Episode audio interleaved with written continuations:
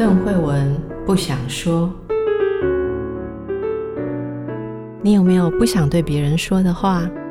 为什么不想说？说了伤感情，说了没人懂。那你知道别人不想对你说的话是什么吗？一起探索人与人之间的心理和潜意识。好，上一集我们跟阿尼莫呃谈到这个他的作品《小碗》里面的一篇，也是他在这个作品集里面首先创作的一篇，就是断代。哈，讲一个女孩子，呃，应该可以说是追寻她的感情，是吗？追寻她失落或者是不回家的候鸟的足迹的。一个过程，那最后这个代表物，这个缎带其实是被风刮起来，然后掉到一池潭水里面。那他也跟着，为了要追这个缎带，就掉到这个潭水里面。阿尼莫上一集有说，大家会不会想要听他的结局的版本？我想当然，当然大家都会好奇创作者想要做什么。可是我们先卖个关子好了啦。我觉得这里面有很多我想听你讲的，就是追到。异乡去这件事，我不知道这样问适不适合啦。你如果不想讲也没关系，你做过吗？追感情追到异乡去，我有等人等了五六年。你是在等？对，不是移动的那一个。没有，我没有移动。那你在等什么？我心里面移动。哦，那你在等什么？等一个莫名的、自然而然的他会回来。嗯，嗯。为什么会说莫名？跟就是事后来看，会觉得我为什么要浪费我的青春在这件事情上面？可是同时，我也觉得那个时候，如果我不这样子做，那也就不是我这样子。嗯，嗯，所以那那个时候的我就留下来了。如果你问我还不会做，还会不会做一样的事情？我说我绝对不会。然后，到底它掉到水里面，里面到底是什么东西？它的结局是怎么样？很多人问我说他有没有死掉这样子。那我觉得，不管他有没有死掉，我觉得至少是心死了吧。有一部分的心死掉。对，而且就像那一个缎带掉下来、掉下去的那个黑色的那壶水一样。他就像心里面的一个窟窿。那我觉得后来再遇到的每一个人，好像是每一个人心里面都有一个隐隐约约的窟窿在那边。任何别人再来都没有办法填满的。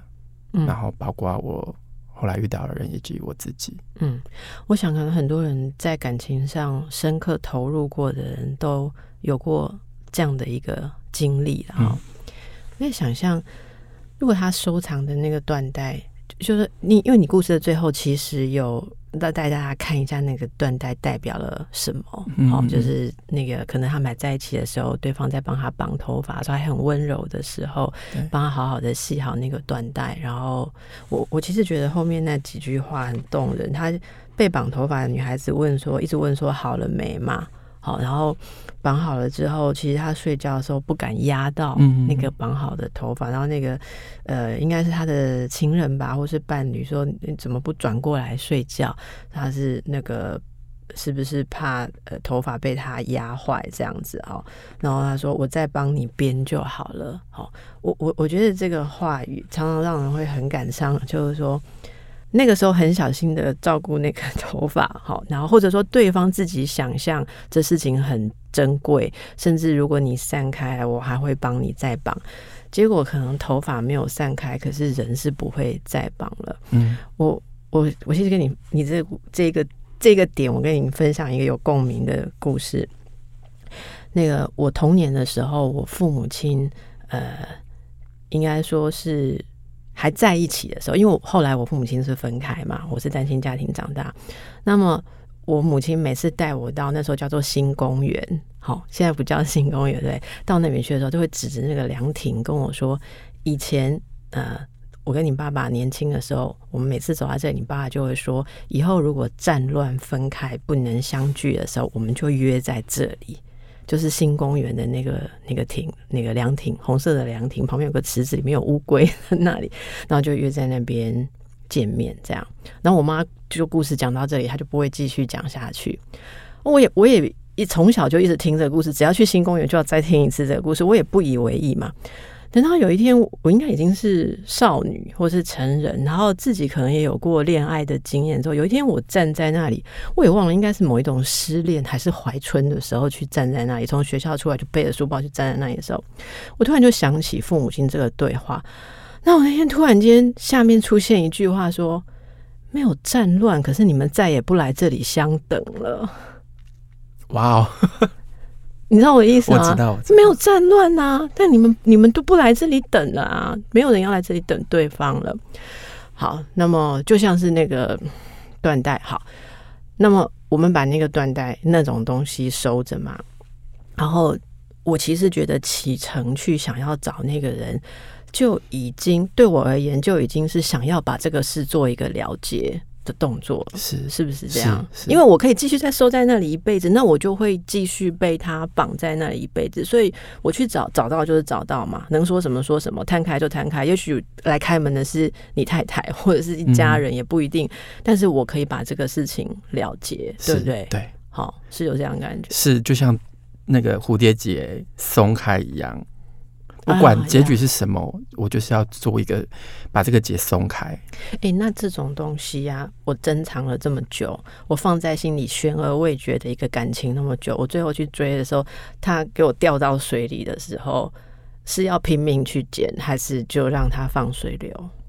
现实的我可能会放水流，现实话，可是心里会有一部分跟他去，对不对？对对对。好，这是你的那个。那个故事，所以我想对爱情有感觉的人应该会很喜欢这个故事，因为很多我没有办法用话，因为我没有办法用言语来形容那个画面。例如说，缎带在飞的时候，然后他在追的那过程那几页，哇，那里面真的有很多的东西。你有没有要说什么？我快哭了。我没有要说什么，谢谢。你可以哭，好，没关系。为什么那几页让你想哭？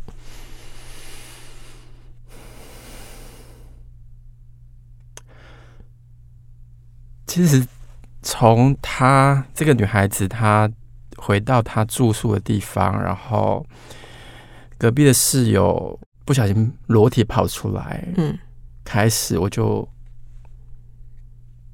画的过程，我就会一直想哭这样子，然后我也有一段我想要去解决，然后去打开那个蝴蝶结的那个结的。过程，嗯，所以我很，我才决定我要去出国念书，嗯哼，然后去出国念书的那个地方是很冷的地方，然后你上次跟我说了，对，然后语言不通，很困难，然后没有任何朋友的地方，这些都是官方说法。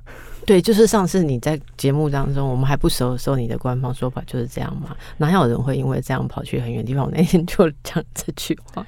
确确实，这也是我的原因之一啦。嗯、可是我心里面有一次，我的教授就问我说：“你为什么来这边念书？”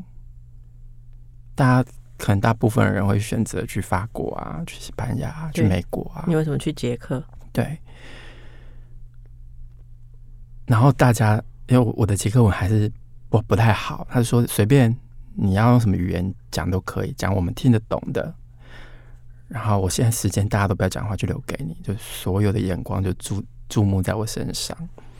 那我就说，因为我曾经来这边旅行，然后当下我很随口的说，我好想来这边念书哦。可是真的是随口说的。然后那时候我住在那边的，因为只是旅行五天，然后找了一个在当地人的房东这样子，然后就说啊，前面有那个美术学校，我带你去看这样子。我说不用不用，因为我真的是开玩笑乱讲的。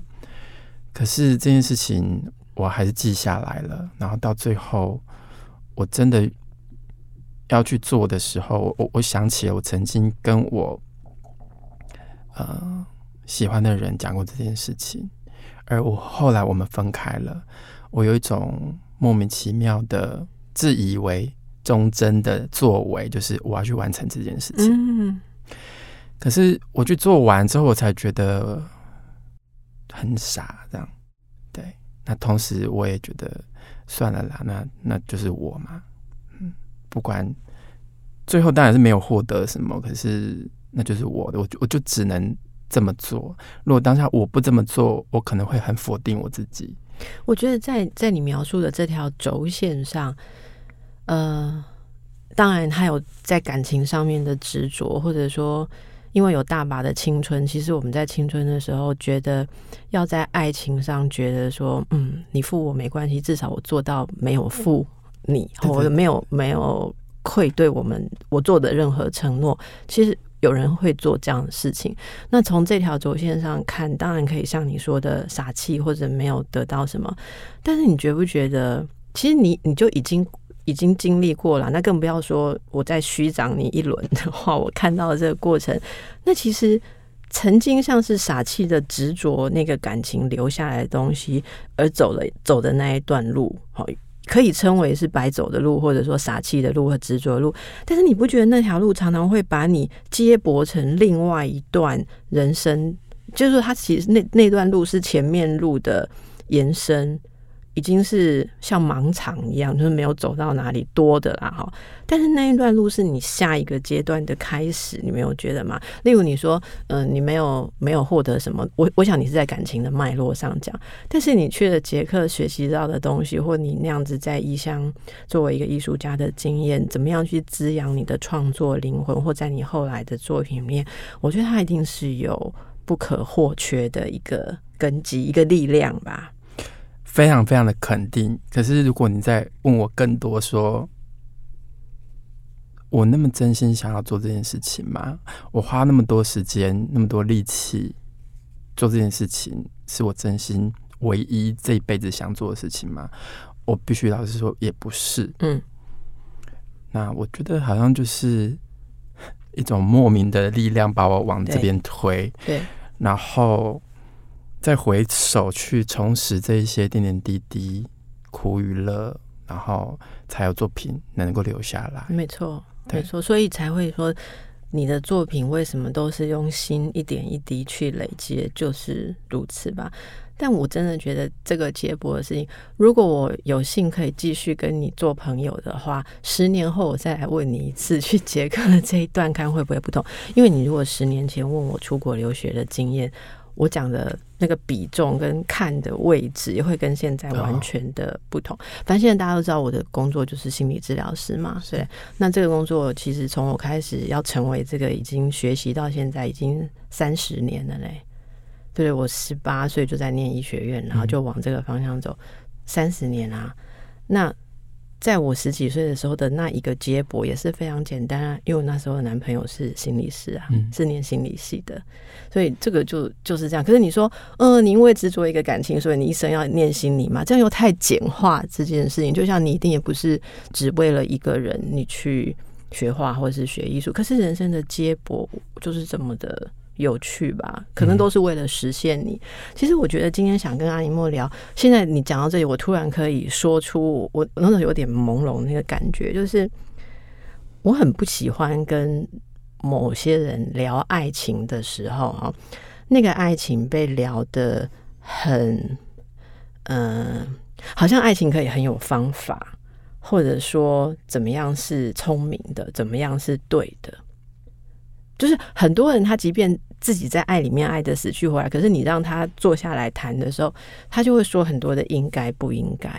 可是我上次虽然只是很在很严肃的场合跟你聊作品啊，什么台语诗的地位，可是我真的可以感觉到你对于感情这件事是，诶，在你的作品里跟在你的心里是有给他一个空间的。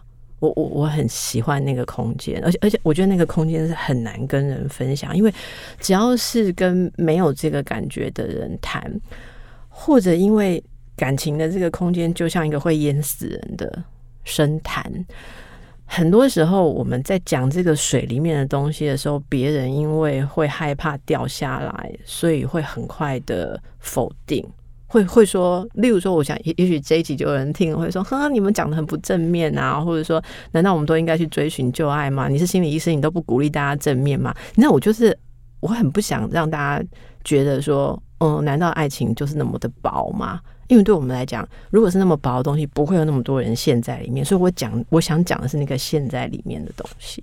好了，我话太多了，换你。我要讲什么？我我就是这样，看你有没有想到什么。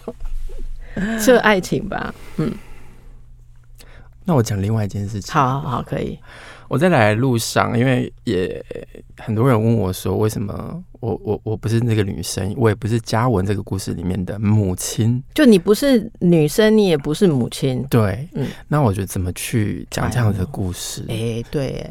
那嗯，在分享过程里面，当然有很多时候要把呃。创作过程比较大块可以分享的东西讲出来，可是其实有一些小小的我以前没有讲过的，然后我今天想要分享。呃，我的哥哥姐姐他们都年长我十几岁，十几岁啊？对对对，十岁以上这样。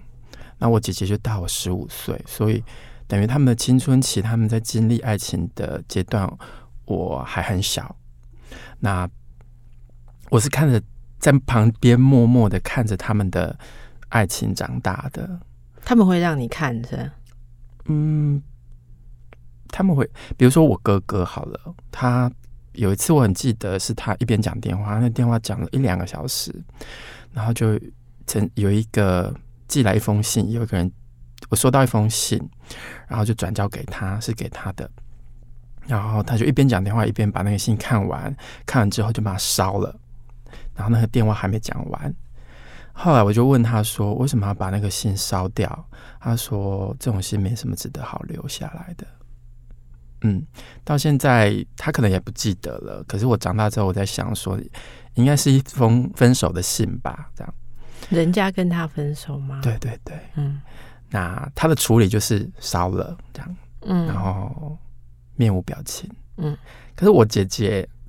呃，是年长于我们的，就是比我哥哥都都还要大的，是大姐，对，是大姐。那她在家里面小时候，她是有独立的自己一个空一个房间的。那因为她是唯一的女生，这样子，就兄弟姐妹她是唯一一个女生。然后后来，她的房间里面就会有偶像的照片，嗯，然后海报，然后就是我觉得女生对于情感。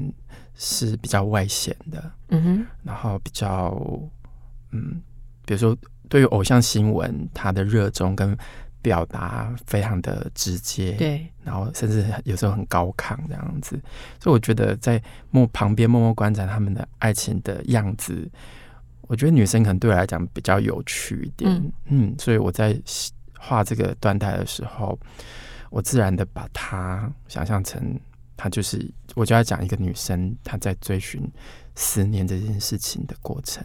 对，那那个样子可能就跟男人表现的是完全不一样的。包括断代里面这个女生到了国外找不到人，她反而想要去介入别人的感情，这样子用一种很奇怪的方式去介入，嗯、就是有一对男女，然后在餐厅里面接吻，她她想加入这样子。嗯，嗯那如果今天是男生的话，可能。我我可能用另外一种方式去编写，那可能就没有像女生让我觉得这么有趣跟精彩吧。嗯，你又让我很忍不住想要讲一些 东西，但是我要把它放到下一集去讲。我觉得今天这一集，呃，我们我们已经很应该说很坦诚的讲了爱情这些事情。我想，也许阿尼莫也同意，爱情对我们而言是有某种。独立的生命的东西啊，那不是可以用任何简单的方法去拆解，或是让它轻松化。是因为我也不希望它是被轻松化，所以呃，跟天下有情人分享。好，好，我们让大家休息喽，拜拜。